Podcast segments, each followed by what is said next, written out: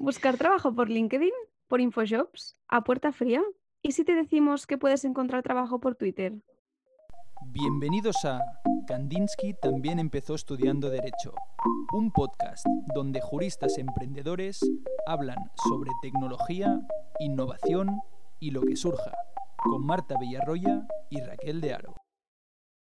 Hoy contamos con Adriana Granada, top 3 del doble grado de Derecho y ADE en la Pompeu Fabra en su promoción.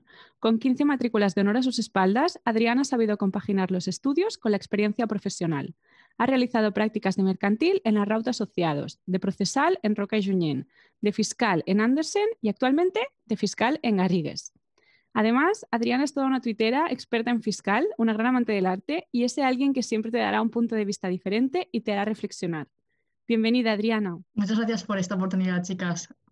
Hola, Adriana. Bueno, fuiste nominada por Mar, nuestra invitada número 7, y casualmente Raquel y tú coincidisteis en el curso de oratoria de argumentación jurídica de la Pompeu. Y como siempre hacemos, nos gustaría empezar por el principio. ¿Por qué elegiste el doble grado y no solo derecho? Bueno, yo creo que esta es como la pregunta del millón. Eh, a ver, la verdad es que a mí me costó muchísimo en su momento cuando estaba en bachiller decidir qué iba a hacer. De hecho, tenía opciones de todas las áreas, incluso literatura inglesa me planteé en un momento, IB, derecho, eh, derecho YADE, etcétera, ¿no? Y entonces al final el camino se fue un poco aclarando por sí solo y acabé escogiendo el doble grado por tres razones principales. La primera era que no quería dejar los números. Eh, parecerá raro, pero yo no me veía haciendo una carrera solo de letras. No quería abandonar esa lógica numérica que más o menos ya había adoptado haciendo el bachillerato social y al final, bueno, pues es el resultado que, por ejemplo, me encanta la estadística, entonces estoy muy agradecida de, de no haber abandonado los números. Luego, en segundo lugar, más o menos yo en bachillerato ya empecé a ver que mi carrera profesional probablemente estaba encaminada hacia el derecho tributario. Entonces pensé que mm, una carrera de números, como podría ser ADE, pues iba a ser el complemento perfecto y, tiré adelante con ello. Y luego, por último, evidentemente también había un cierto componente de signaling en, en mi elección, ¿no? O sea, al final el, el mercado laboral está siendo muy competitivo últimamente y siempre he pensado que hacer el doble grado pues incrementaba muchísimo mi opcionalidad a futuro, ¿no? En plan, creando un abanico de oportunidades mucho más grandes que el abanico que te puede crear teniendo pues un solo grado.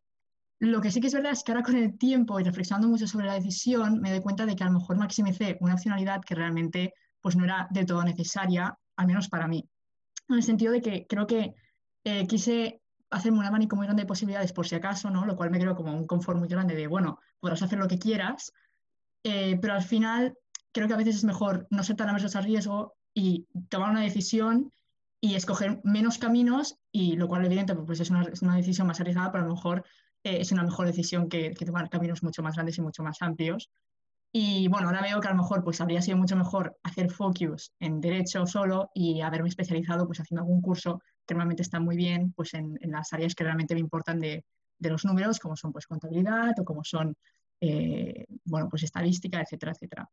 Y las finanzas, que también me gustan mucho. Entonces, estoy contenta de haber hecho el doble grado porque me ha aportado mucha disciplina, ¿no? Pero creo que, bueno, no siempre es la mejor decisión eh, y creo que hay mucha gente que, como yo, que a lo mejor nos, no nos hemos equivocado haciéndolo, pero que vemos que tiene, tiene sus defectos también.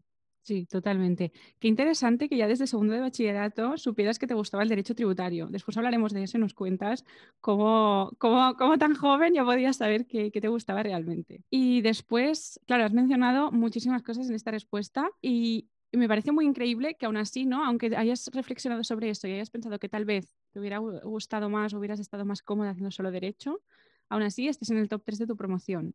Eh, ¿Tú empezaste la carrera con este objetivo o fue algo que surgió? Eh, bueno, es, es, complicado. O sea, yo creo que todo se remonta otra vez al bachiller. Como yo no sabía qué quería hacer, eh, pensé que la mejor manera de, de nuevo, incrementar mi opcionalidad y, y, estar expuesta a todo tipo de caminos era, pues precisamente por tener la nota de corte más alta y por tanto sacar las mejores notas posibles para así pues poder escoger lo que yo quisiera. Y claro, ¿qué pasó? Que yo creo que opté como por una cultura del esfuerzo y por una, una, unos hábitos que luego al final pues acaban, acaban penetrando y los acabas teniendo siempre, que han sido pues de siempre esforzarme al máximo. En todo lo que hago me esfuerzo al máximo. Entonces, claro, no es tanto que fuese un objetivo al principio de la carrera estar en el top 3, sino que yo creo que surgió como camino natural de lo que yo estaba acostumbrada a hacer eh, y de lo que yo estaba cómoda con, con, el nivel de exigencia con el que yo estaba cómoda, ¿no? Y entonces, yo creo que el tema está en, en, que al final es como la regla del juego que tú decides jugar. Si no tiene sentido que, digamos, sacar buenas notas, si al final tú te vas a dedicar a algo en, lo que, en el que esas buenas notas no van a servir para nada y no van a tener ningún valor añadido. En mi caso, por ejemplo, pues que me quiero dedicar a la abogacía de, alto rango, ¿no? Pues evidentemente las notas son un factor importante, al menos al principio, y por lo tanto, pues yo ya, en cierta manera, también supe que era una cosa que tenía que, tenía que tener para poder jugar dentro del mercado. Entonces, evidentemente, sí que hubo este objetivo de, bueno, una nota mínima sí que tengo que tener, porque si no, no voy a llegar a ningún lado. Em, pero bueno, es eso, si no es importante para el mercado en el que estás jugando esas buenas notas, creo que es mucho mejor optar por otras cosas que van a aportarte un valor añadido mucho más alto, pues yo que sé, un curso de oratoria, ¿no? Como decíamos, o, cualquier otra cosa que, que, realmente pues al final se va a valorar, a valorar, mucho más en la entrevista y que va a marcar ese punto diferencial, ¿no? O sea, al final se trata de valorar que, digamos, el coste de oportunidad que tiene para ti, pues sacar mejores notas y eh, que, digamos, no tener ese tiempo para otras, eh, otras materias o cualquier otra cosa que a lo mejor puede serte, puede serte más útil. Yo al final también opino que es un tema de la diferencia entre la persona inteligente y la persona espabilada, que es un poco, siempre lo digo, es como mi metáfora preferida, que es la idea de que hay dos personas que pueden tener la misma nota media y una que sea muy inteligente y que simplemente pues una tarde se lo estudia y ya lo tiene, y otra persona que no es que sea inteligente, sino que simplemente ha sido espabilada, ha sabido ver perfectamente cuáles son las reglas del juego en las que juega, las ha sabido jugar muy bien y ha sacado las mismas mejores notas, pero luego a lo mejor esa persona llega al mercado laboral y simplemente em, pues es, fallida porque no, no, no, tiene, no sabe realmente de lo que está hablando, no tiene ese conocimiento intrínseco. Entonces, yo creo que al final la idea es, bueno, sacar buenas notas está muy bien y como objetivo, pues bueno, dependerá de esas reglas del juego, pero hay que saber también hacer otras cosas que son las que realmente te van a aportar valor y conocimiento y, las que te van a llenar como persona. Sí, totalmente, la verdad. Eh, me hizo mucha gracia cuando te conocí que me contaste que tú estudiabas por sedimentación, que ese concepto, o sea, yo desde ese día lo, lo pienso a menudo, yo a veces también estudio por sedimentación, me pareció muy curioso. Bueno. ¿Y, qué es eso de estudiar por sedimentación?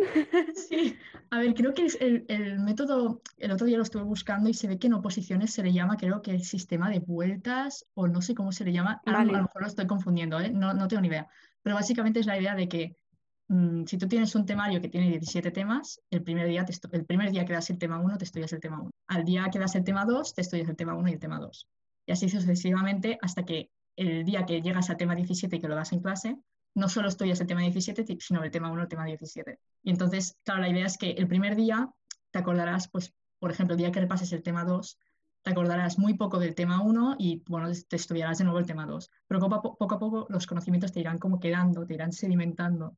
Y al final, el día que tengas que repasar todos los temas, del tema 1 al tema 17, lo harás. Yo, por ejemplo, a veces he tardado muy poco en repasar una asignatura que tiene 17 o 20 temas. En una mañana te lo puedes hacer porque lo has hecho tantas veces lo, tienes ya tan a la mano que no te cuesta nada. Y al final es eso, la, la, idea de que la planificación lo que te hace es ganar eficiencia y ganar muchísimo tiempo. Entonces yo no entiendo aquella gente que ya no es tanto el esfuerzo o la constancia, sino más bien el hecho de que, que, una buena planificación lo que estás ganando es tiempo y calidad de vida al final. Porque la gente está muy estresada cuando llegan los exámenes y yo en cambio no es que no esté estresada, evidentemente tengo, tengo mis momentos, pero sí que es verdad que lo llevas con mucha más calma porque dices, bueno, yo esto ya me lo he estudiado unas cuantas veces antes. Entonces eso te permite pues estar mucho más tranquilo, dormir mucho más bien, eh, etc. Y también el conocimiento que adquieres lo adquieres más a largo plazo, porque yo la verdad es que nos, mm, bueno, yo soy de estas que estudian como la última semana todo condensado, mi cerebro tiene, es como una esponja, absorbe mucho, entonces en una semana, ¡pum!, pero igual después de tres meses ya no me acuerdo de algunas cosas. Claro, claro, o sea, la, la gracia de esto es que a largo plazo siempre te acuerdas de las cosas porque ya es como que tu cerebro está bueno, es como eh, que digamos, enseñado a tu cerebro a acordarse de las cosas a largo plazo y no a corto plazo, que es la, yo creo que es la gracia del sistema. ¿Y de qué manera te ha afectado el ranking a tu vida personal y académica?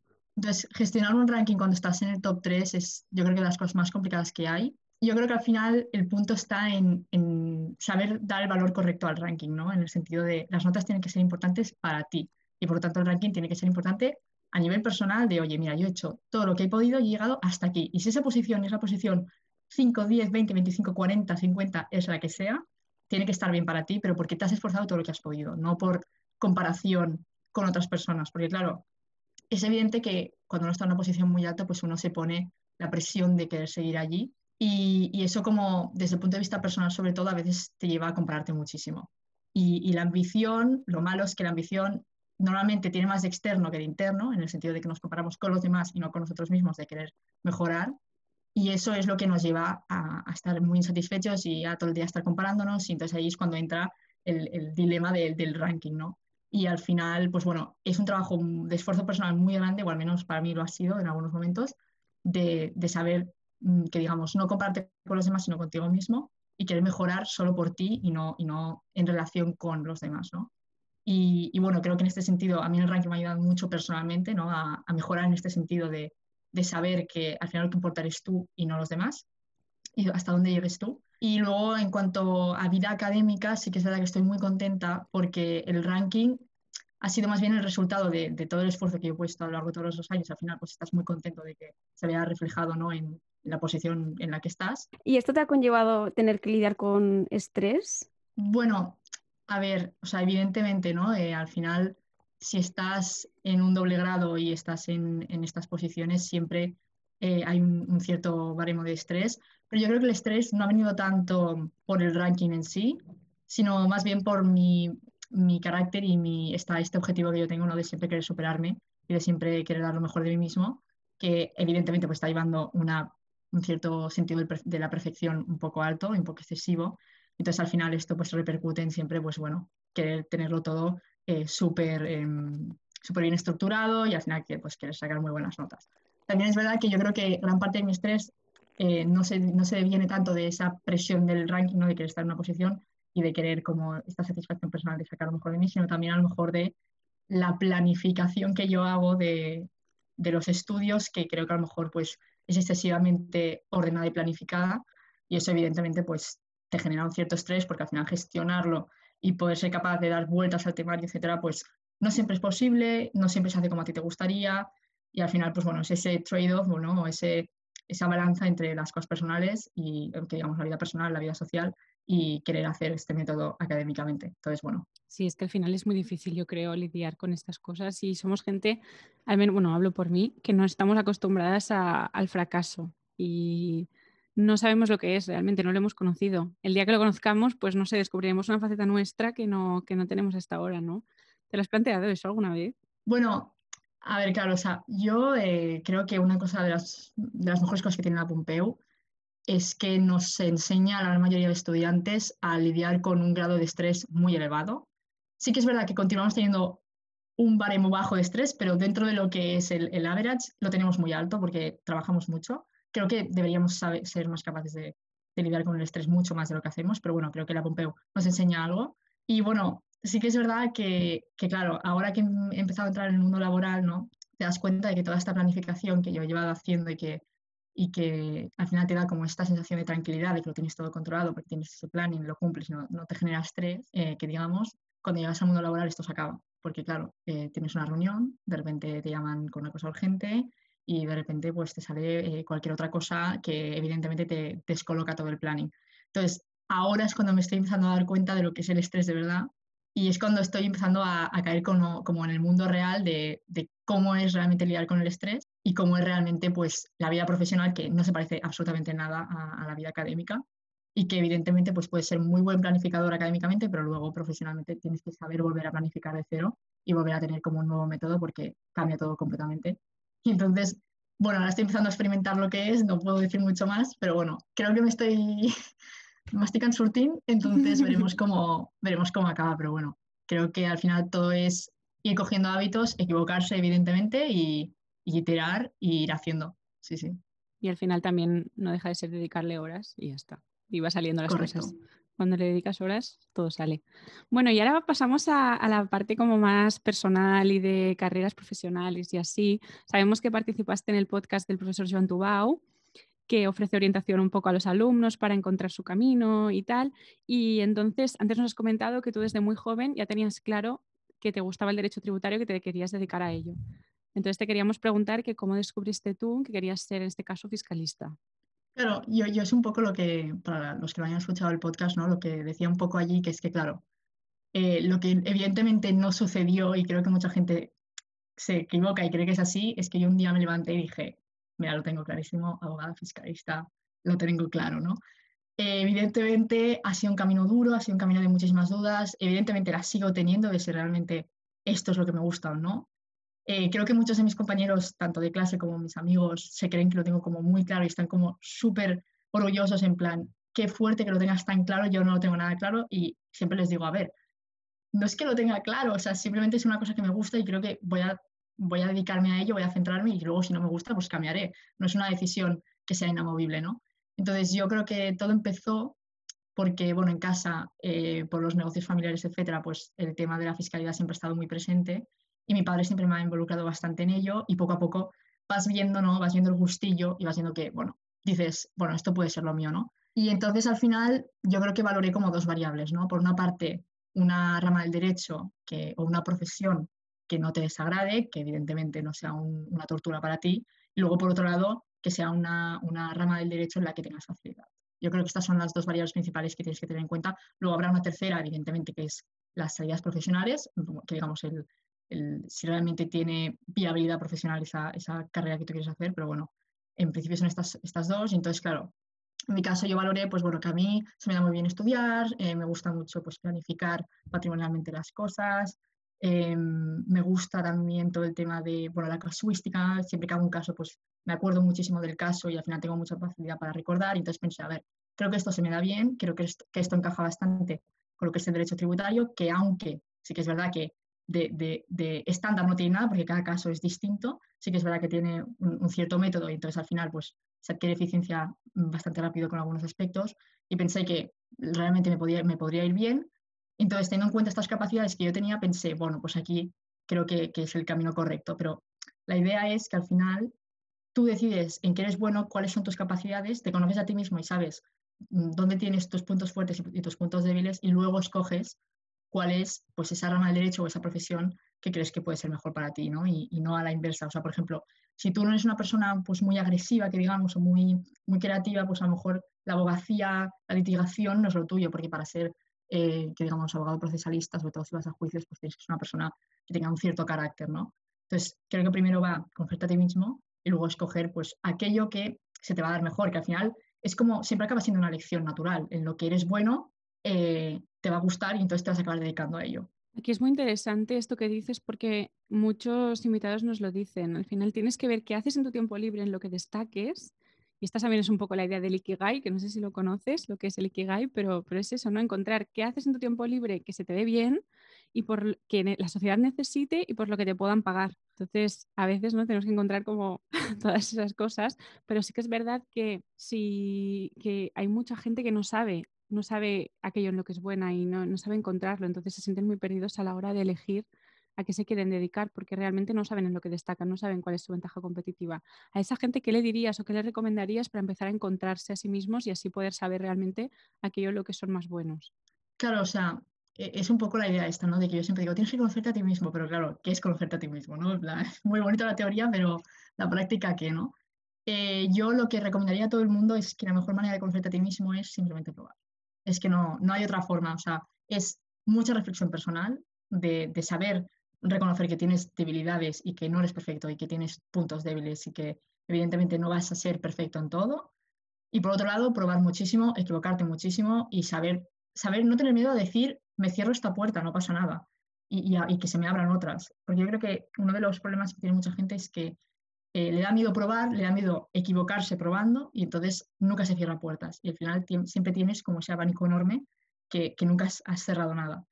Entonces, la, el mejor consejo que yo daría es ese, probar muchísimo y sobre todo no quedarte con lo que te enseña la universidad. Tienes que ir siempre mucho más allá. Si puedes hacer prácticas extracurriculares, curriculares, apuntarte a 50 asociaciones en la universidad y hacer todos los cursos extras que te dé la universidad, hazlos, porque solo así vas a saber en qué eh, cuáles son tus mejores capacidades y dónde puedes sacar ¿no? esa ventaja competitiva, ese punto diferencial, que al final es lo que probablemente en una entrevista de trabajo pues te va, te va a dar ese, ese plus que el otro no tenga y que te haga quedarte con, con el puesto. ¿no? Al final, la idea es que la práctica te dará lo que quién eres tú, con qué te sientes cómodo y con qué no te sientes cómodo. Solo probando lo vas a saber, si no, no, no, no puedes saberlo. Muy interesante tu reflexión, la verdad. Y yo te quería preguntar, esto está un poco fuera de guion, pero teniendo en cuenta lo planificadora que eres y lo organizada que eres y la capacidad de estudio tan grande que tienes, ¿nunca te planteaste hacer oposiciones? Porque me da a mí que eres como el perfil perfecto para sacarse una oposición en un año y medio. Esto me lo dice el 99,9% de la gente que conozco Eh, sí, me lo he planteado, de hecho, eh, muy seriamente y de hecho muy, mm, bastante recientemente me lo, me lo planteé, pero decidí que no era mi camino más que nada porque no es tanto el, o sea, el, el, proceso en sí de opositar, yo creo que se perfectamente a mi perfil, porque es una persona pues eso, muy trabajadora, muy planificada, pero yo creo que al final me centré en la idea de dónde quería llegar yo. Yo siempre me he visto como abogada y la verdad es que las salidas que las diferentes oposiciones me estaban ofreciendo, pues no, no me motivaban o no, no eran lo que estoy buscando. Entonces, creo que al final eh, fue eso y no otra cosa lo que me dijo, lo que me, lo que me hizo hacer que, que, no me decidiera por eso. Pero bueno, al final también es cierto que estudiar no se para de estudiar nunca. O sea, por mucho que, eh, sobre todo en derecho tributario, que las cosas cambian de un día para el otro, eh, por mucho que yo sea mm, en el futuro ¿no? abogada fiscalista, al final lo interesante será que cada vez me tendré que actualizar a las nuevas, a las nuevas normativas y por tanto ese método de planificación que yo he desarrollado durante estos años, pues lo, podré seguir aplicando y creo que eso está eso está súper bien. Sí, sí, totalmente. Al final, nunca, o sea, te pillará mucho menos por sorpresa que a otros que vivimos más al día en este sentido. Sí, o sea, es como estar opositando toda la vida, que digamos, dedicarse a, a derecho fiscal. Sí, pero bueno, también eso es porque tú disfrutas estudiando y debes ser una persona que está a gusto en esa posición de estudiar, te gusta. Sí, correcto. Sí, sí, toda la razón porque si no es complicado también tener la, la fuerza de voluntad para, para, estudiar de este modo. Que, insisto, es mucho más eficaz, pero, pero claro, también requiere mucho tiempo. Sí, sí. Sí, yo creo que al final es, es un poco la idea de coger el hábito. Una vez tienes el hábito ya no lo olvidas. Entonces, yo eh, animo a todo el mundo, sobre todo a la gente que nos esté escuchando que aún esté en bachillerato, si es que los hay, eh, que supongo que sí, eh, a que por favor si quieren desarrollar realmente un hábito de, estudio bueno, que lo hagan desde ya, porque una vez lo empiezas y lo desarrollas, el hábito normalmente no lo olvidas. Y, yo creo que es la mejor manera de, integrar algo en, tu forma de ser o en tu carácter o en, en tu personalidad. Y bueno, ya para ir acabando, que se nos echa el tiempo encima, creo que todo el mundo estará también expectante a que nos expliques cómo es eso de buscar y encontrar trabajo por Twitter. Vale, a ver, o sea, y a mí concretamente no, no me ha pasado por el principio, ¿no? Yo eh, me hice una cuenta de Twitter el año pasado, justo en marzo de 2020, con el confinamiento, y la idea era, bueno, pues crear una cuenta en la que yo, pues, no, no, no era exactamente un perfil profesional, no era como un LinkedIn, que digamos, pero tampoco era un perfil eh, súper, eh, que digamos, únicamente de red social, sino que era un mix entre las dos cosas, ¿no? Simplemente, pues, mostrar a mi persona como tal, como persona que trabaja en un determinado ámbito y como persona pues que también tiene sus aficiones y sus cosas. Entonces, la idea fue crearme como un perfil en el que yo pues pudiera hablar tanto, sobre todo de fiscalidad y de finanzas, que es lo que más me gusta, y, y de hecho eh, filtré todos mis seguidores, perdón, todos mis, bueno, sí, toda la gente a la que sigo en, este, en, este, en estos dos ámbitos, no sigo a gente que no esté dentro de estos dos perfiles, y al final yo creo que, bueno, fui tuiteando, la gente yo creo que le gustó lo que decía, no sé muy bien lo que digo, pero a la gente le gusta, y fui ganando seguidores, la verdad es que impresionantemente rápido, y al final, pues bueno, un día, por ejemplo, tuiteé sobre el tema del, mentoraje, que yo creo que, que, en España pues está muy mal, o sea, creo que hay un déficit enorme en este sentido y creo que la cultura de, del mentorship está muy poco desarrollada, y justo, pues bueno, coincidió que me seguía eh, que nos seguíamos mutuamente con un socio de, un despacho en el que, con un socio de Garrigues, y nada, eh, una cosa llevó a la otra y, bueno, pues estuvimos hablando y me dijo que cualquier duda que tuviera, por favor, que se hiciera llegar. Y fue como un primer contacto de decir, ostras, vale, esta red tiene mucho potencial y tiene una exposición positiva muy buena, ¿no?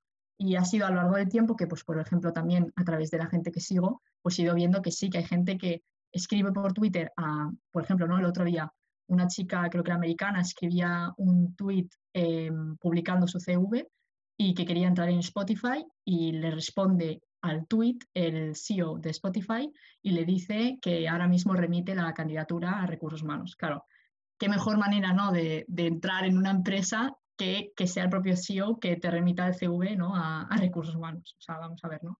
Entonces yo creo que lo bueno de Twitter ¿no? es, es, esta, es esta idea de que al final la gente es mucho más transparente de lo que puede ser en LinkedIn yo, por ejemplo, tengo LinkedIn y lo mantengo, pero lo utilizo más bien como una simple red en la que tengo a mis compañeros de trabajo, porque realmente el contenido, el conocimiento de esa gente, o sea, en LinkedIn tendrás la persona, pero luego el contenido de esa persona, el, conocimiento y las opiniones, realmente lo, que es esa persona te lo va a mostrar en Twitter si tiene perfil.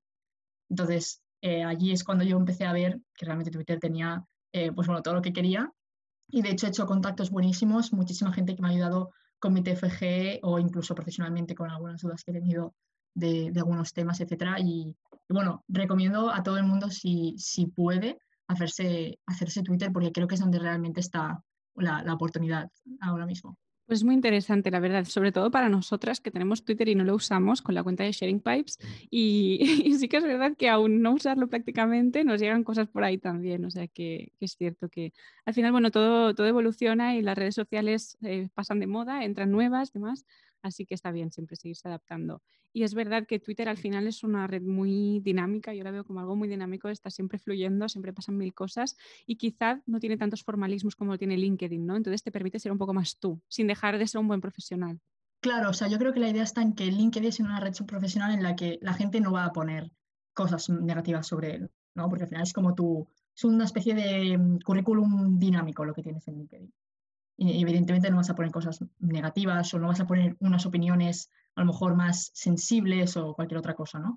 En cambio, Twitter, pues evidentemente, pues tú decides qué contenido publicas y evidentemente, pues eh, si no quieres traspasar algunas líneas, pues no publicas sobre determinados contenidos, solo faltaría, pero sí que es verdad que te permite un contacto mucho más directo con la gente, es mucho, todo el mundo es mucho más transparente, al final son 200, creo que 250 caracteres lo que puedes publicar en cada tweet, entonces eso da un, dinamismo a la, red social que yo creo que en LinkedIn no está y que, que al final es lo que te va a aportar, ¿no? El conocer a gente que realmente está en tu sector, hablar con ellos, etcétera, etcétera, que en cambio en LinkedIn es como mucho más eh, unilateral, ¿no? A lo mejor la, comunicación. Y creo que, es mucho más satisfactorio, la verdad. Yo estoy, estoy muy contenta y evidentemente hay que ponerle límites a todo. Yo en las redes sociales tengo un límite de 30 minutos al día para todo. O sea, en total, de todas las redes sociales.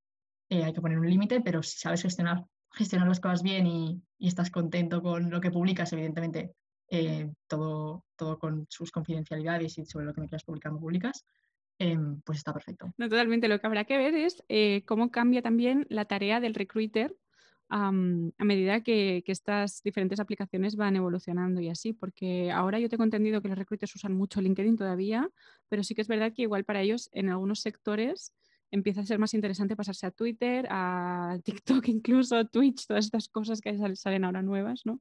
Oye, pues tomamos nota y nos pondremos un poco las pilas, Raquel.